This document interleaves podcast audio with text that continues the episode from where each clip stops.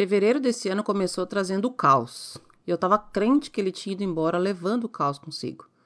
Mas aí eu subi na balança. E eu percebi que fevereiro teria que ter levado muita coisa embora para zerar o caos que está meu peso.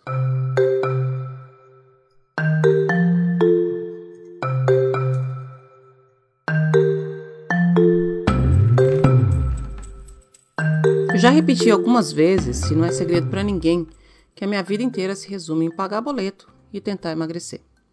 Eu acho que de fato, meio que a minha vida inteira se resume mesmo nisso. Pagar boleto até que não, mas desde que eu me lembro por gente, eu tento emagrecer. Algumas vezes eu tô tentando mais, outras vezes eu tô tentando menos, mas eu sempre tô tentando. Mesmo na época que eu fui mais magra na vida, e talvez tenha tido meu menor peso, que foi na época que eu estava na faculdade, eu também me achava gordinha e estava tentando emagrecer. Faz mais de 20 anos. E eu devo dizer que eu era sim uma grande de uma gostosa. Mas isso foi numa época de um corpo pré-maternidade que eu nunca mais vou voltar a ter. Eu nem gostaria, de verdade. Minha gravidez foi intensa, eu engordei 32 quilos. Passei nove meses comendo e chorando. A cria nasceu bem grandona, 4,950 kg. Mas os outros 27 quilos que a gravidez me deu de presente me acompanharam por mais uns 10 anos. Emagreci, só não tire meu pãozinho francês no café da manhã. E então, acho que em meados de 2017, eu me lembro de um dia ter me olhado para o espelho e não me reconhecido. Eu entrei num processo de emagrecimento que durou cerca de um ano e meio. Eu perdi 20 quilos. Ao final, eu me senti a última bolacha óleo do pacote. Seis anos depois, seis anos depois, eu já encontrei de novo todos os 20 quilos que eu tinha perdido. E de quebra, eu encontrei mais 10 também. Muita coisa aconteceu nesses seis anos. Eu tinha dois empregos, daí eu pedi demissão de um para me dedicar somente ao outro e fui demitida do outro. Eu abri e sustentei a minha empresa, no melhor estilo eu keep. E eu sustentei a mim e a minha cria com a minha empresa. Eu decidi mudar de país. Eu mudei de país. Eu comecei um mestrado numa área totalmente diferente da minha. Eu sobrevivi a uma pandemia. Eu quase vi meus pais não sobrevivendo a uma pandemia. Eu vi muita gente que não sobreviveu a essa pandemia. Eu terminei meu mestrado, eu entrei num relacionamento, eu arrumei um emprego, eu casei, eu comecei o processo do Green Card. Entre cada um desses acontecimentos dá para inserir uma ou várias crises de ansiedades. Para cada uma dessas fases, eu posso enumerar uma sequência de desregulações emocionais. E depois das desregulações, eu me regulei. E aí eu desregulei de novo. E assim por diante. Eu vou tentar falar um pouco da relação entre a minha ansiedade e o quanto ela impacta fisicamente no meu corpo, mas vou falar disso daqui a pouquinho. Do meu melhor peso para cá, em média, eu venho engordando 5 quilos por ano. Oi, doutora, tudo bom? Ei, quero emagrecer, mas, por favor, não tira a cervejinha não, pode ser? E o melhor peso não é aquele de 20 anos atrás. É aquele que eu consegui mais ou menos em 2017. Hoje em dia, olha que belezinha, eu tô 30 quilos acima do peso que eu gostaria de ter. E o peso que eu gostaria de ter, diga-se de passagem, já é um pouco acima daquele, entre aspas, recomendado. Aquele que você acha dividindo a altura pela idade ou alguma coisa assim. Aquele peso eu nunca vou atingir, já sei disso. No momento que eu tô gravando esse episódio, eu tenho um total de zero calça jeans que me servem confortavelmente. Eu me recuso a comprar uma calça nova num tamanho maior. Sim, eu sou daquelas pessoas que não joga fora as calças antigas na esperança de que um dia elas voltem a servir. Eu também sinto dores nas costas constantemente e eu me canso com facilidade. Eu tenho mancha na pele e descobri recentemente que isso também está ligado ao sobrepeso. Sabia? Quando a gente está acima do peso, é comum o aparecimento de manchas escuras na pele por conta da resistência de insulina no corpo. Olha que belezinha. Eu tenho percebido uma série de outras pequenas dificuldades que vieram junto com o sobrepeso. Oi, doutor. Então, eu quero emagrecer, mas não quero fazer atividade física, não. Preguiça, nesse frio, dá não. E essas pequenas dificuldades vieram com a idade também. Eu carrego hoje, com orgulho, 42 anos nas costas. E eu tenho plena consciência da minha idade. Eu sei bem que, assim como a minha pele não é mais a mesma, o meu metabolismo também não é. Dito isso, eu também sei que eu não tenho absolutamente nenhum problema de saúde que me impeça de seguir uma dieta ou uma rotina de exercícios. Eu sou relativamente ativa, já fui bem mais, e voltar a ser uma pessoa mais ativa está na minha lista de metas desse ano. Eu parei de fumar há mais de 10 anos. De novo, eu tô ciente que eu não sou mais uma menininha e, consequentemente, o meu corpo não funciona como o corpo de uma menininha. Mas eu também tô ciente que a minha idade não justifica eu estar tão acima do peso como eu tô. Doutora, eu quero emagrecer, mas não dá para ficar sem coca, não. Eu comecei esse episódio falando que a vida é feita de tentar emagrecer e pagar boletos. Sobre o pagamento de boletos e sobre a vida financeira, eu quero gravar um outro episódio específico sobre isso. E para isso eu vou contar com a ajuda do meu querido marido, que me coloca na linha todos os dias com relação a esse assunto aqui. E parando aqui para pensar, é bem triste resumir a vida toda na tentativa de emagrecer. Eu me lembro que desde muito nova eu me percebi gordinha. E eu falo gordinha, entre aspas, porque eu nunca fui realmente muito gorda. Mas eu sempre me senti gordinha. Ah, doutora, eu quero emagrecer, mas não vem me tirar o meu hambúrguer da noite, por favor. A inevitável comparação do meu corpo com o corpo das minhas amiguinhas começou por volta dos 12, 13 anos de idade. Por que será que a gente faz isso, né? Eu me lembro de uma passagem muito interessante de um livro que eu li recentemente, que chama Leaders Eat Last, ou em português, Líderes Comem por Último, que menciona que a gente passa a infância inteira tentando ganhar a aceitação e aprovação dos nossos pais. E aí, na adolescência, essa chave vira e a gente passa a querer ganhar a aceitação e aprovação dos nossos pares. Essa virada de chave acontece exatamente no momento em que o nosso corpo está aprendendo a lidar com um mundo novo de hormônios. E muitas vezes a gente perde a noção de até onde a gente pode ou deve ir para ganhar essa tal aprovação, essa tal aceitação. Eu queria muito ser aceita e queria me misturar com as minhas amiguinhas. E para isso eu precisava ser igual elas. E elas eram mais magrinhas do que eu. Depois dessa primeira fase, em que eu definitivamente não gostava do meu corpo, eu me lembro de uma outra fase, em que eu não me importava muito em gostar por mim mesma do meu corpo, mas era importante que os outros gostassem. Aos 16, 17 anos, eu queria ser o que os outros quisessem que eu fosse. Eu também me achava gordinha e também sofria com isso. Eu tô é bem pansudinha, doutora, mas não vai me tirar meu litrão de suco de laranja na hora do almoço, tá? Não é possível. Hoje eu sei que esse sofrimento é totalmente infundado, mas eu sei que na época eu sofria de verdade. Foi nessa época que eu fiz um intercâmbio e, obviamente, eu engordei ainda mais. Foi mais uma mudança, mais uma alteração, mais uma adaptação, consequentemente, mais peso. Eu queria ter ido para um país diferente e ser considerada a menina bonita do Brasil. Ao contrário, eu fui considerada a menina gordinha e moreninha, no meio de um monte de gente branca e magrela. De novo, eu sei, hoje, o quanto essas afirmações são problemáticas e infundadas. Mas era o que eu sentia na época. Era o que eu tinha na época.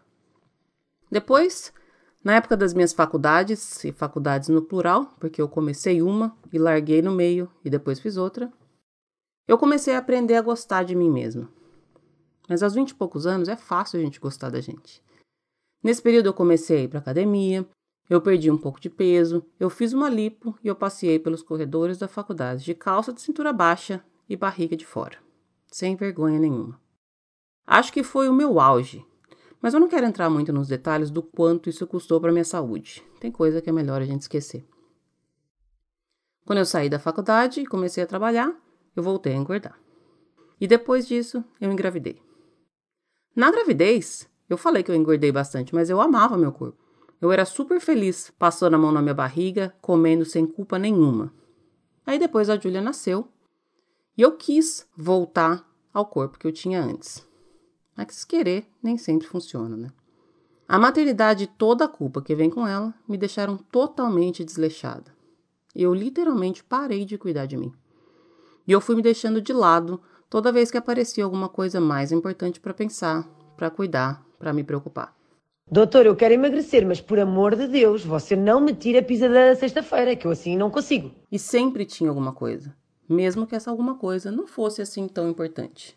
Era um trabalho estressante, uma mudança de cidade, um desentendimento com os meus pais, um relacionamento que deu errado, outra mudança de cidade, e lá se foram mais cinco anos E lá se foram cinco anos sem que eu consiga me lembrar de ter me priorizado.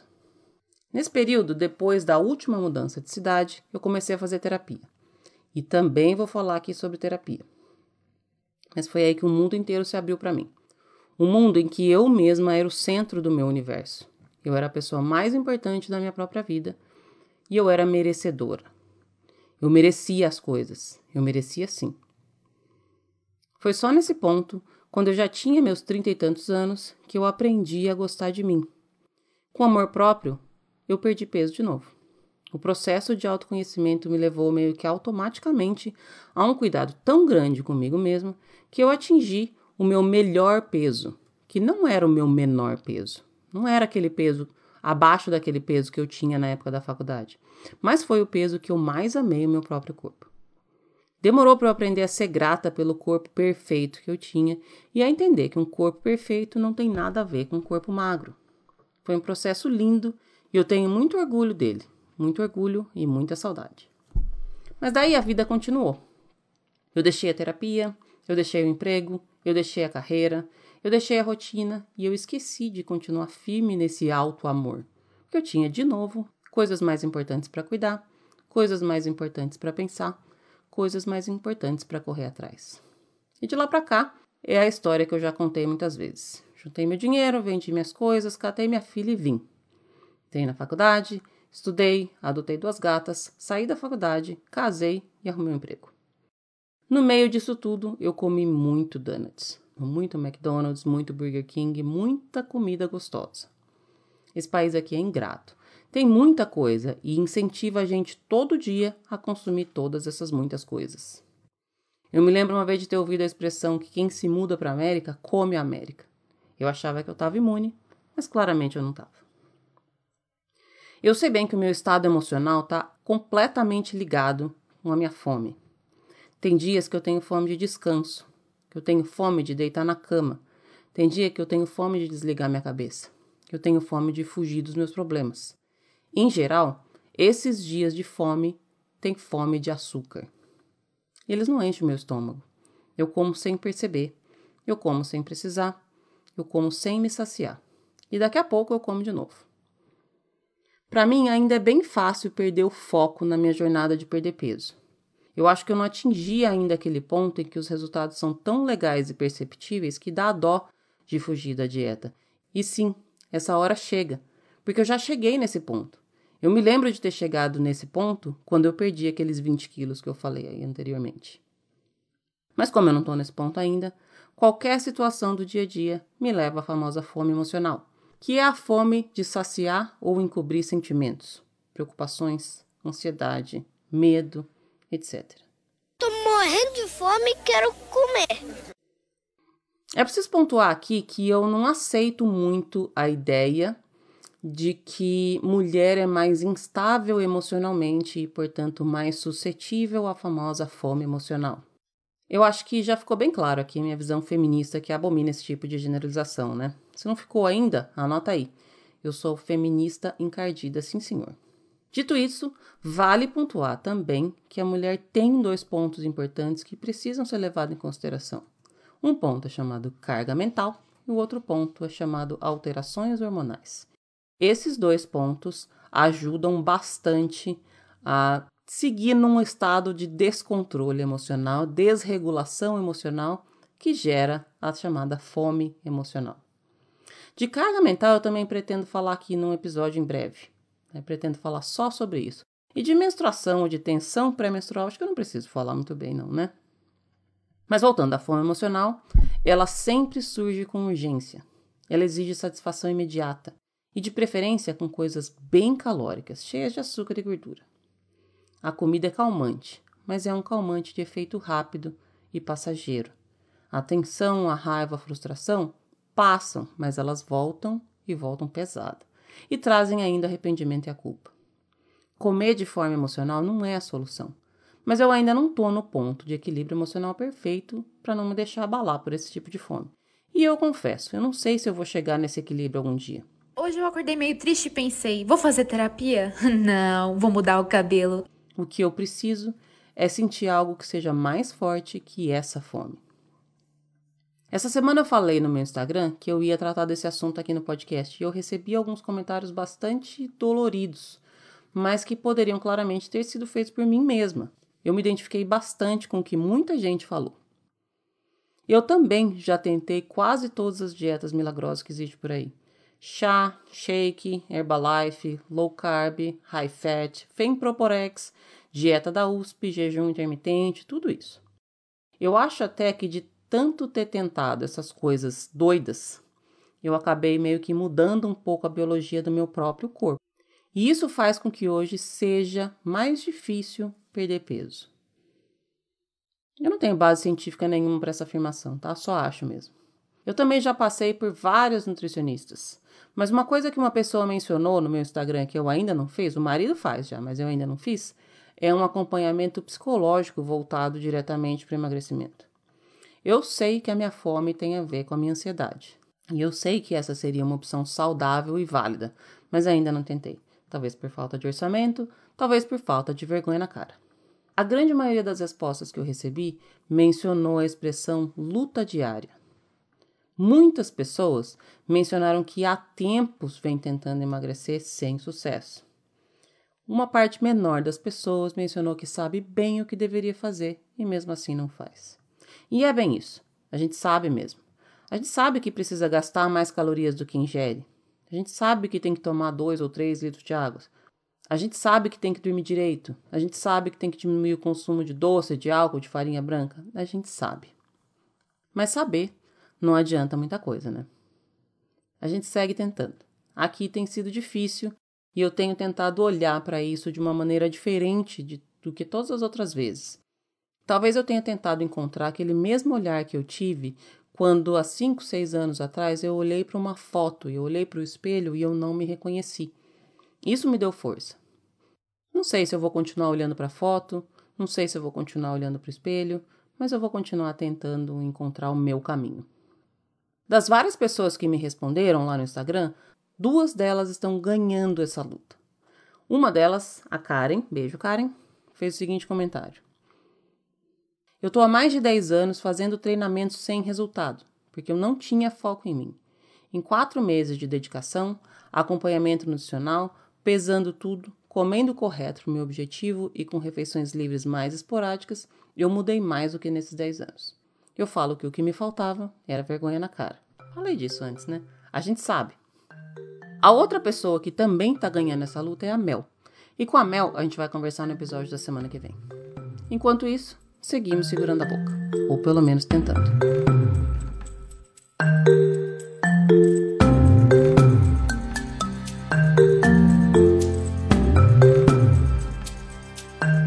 Eu sou a Luciana Pimenta e o roteiro desse podcast é meu mesmo. A produção e edição também são minhas, com a colaboração valiosa do marido, Eduardo dos Santos. Todas as fontes utilizadas para a gravação desse episódio estão citadas e disponibilizadas em www.podtudo.com. Você pode me encontrar no Instagram, no arroba luli.pimenta. L-U-L-L-Y.pimenta. Semana que vem tem mais, ou não.